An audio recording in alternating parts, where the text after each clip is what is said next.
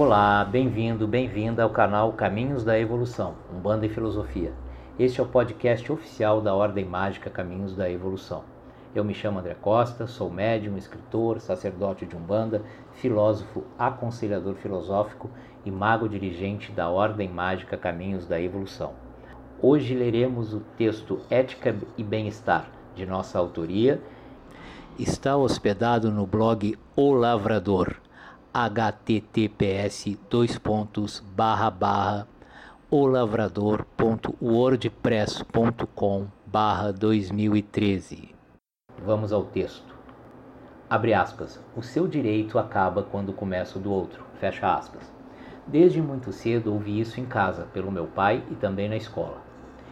Isso me fez compreender desde aquela época que nunca devo provocar no outro aquilo que me faz mal e também que meu espaço na sociedade em que vivo é limitado e ultrapassá-lo provoca um desequilíbrio ao meu redor que ao final me atingirá também.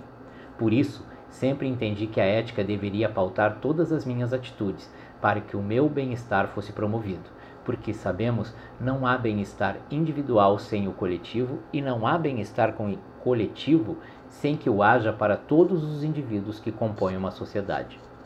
É claro que, como ser imperfeito, errei muito, erro ainda, mas a vida e a entrega ao trabalho espiritual têm me feito compreender cada vez mais como e qual a melhor forma de ocupar o meu espaço sem invadir o do outro.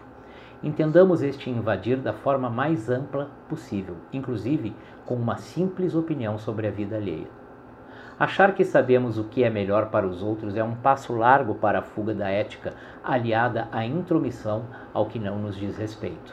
Deus, nosso Pai Criador e Mãe Geradora, nos colocou em comunidade, porque somos comuns uns aos outros, para que colaboremos mutuamente, mas não para que nos intrometamos ou interfiramos na vida alheia. Contribuir com nossos semelhantes é nosso dever enquanto participantes da criação, mas tentar interferir e direcionar a vida do outro foge do propósito divino que podemos traduzir ou simplificar aqui numa simples palavra: ética. Reflitamos juntos. Por que as coisas pertinentes aos nossos semelhantes nos incomodam tanto? Por que gastamos tanto tempo precioso projetando energias em coisas que não nos dizem respeito? Por que o modo de ser, a vida, as atitudes das outras pessoas nos tocam tanto?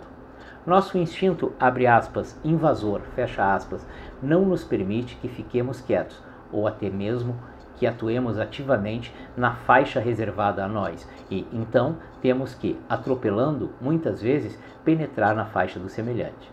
Será que, com este raciocínio, chegamos à origem das guerras em nosso mundo? Bingo! Creio que sim.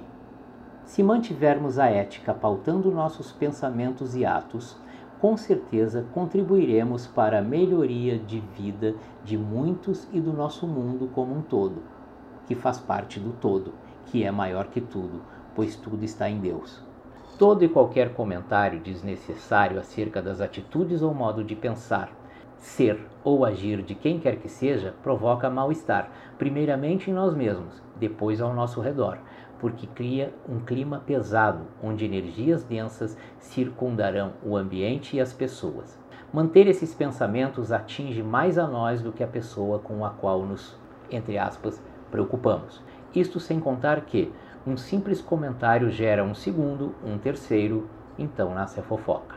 E podemos ter certeza de uma coisa: a fofoca é um dos mais vorazes inimigos da luz. Então, se queremos atingi-la, cortemos este hábito de nossas vidas. Ética e fofoca não combinam. Ouvir mais, falar pouco. Tudo isso é lindo no discurso, difícil de praticar.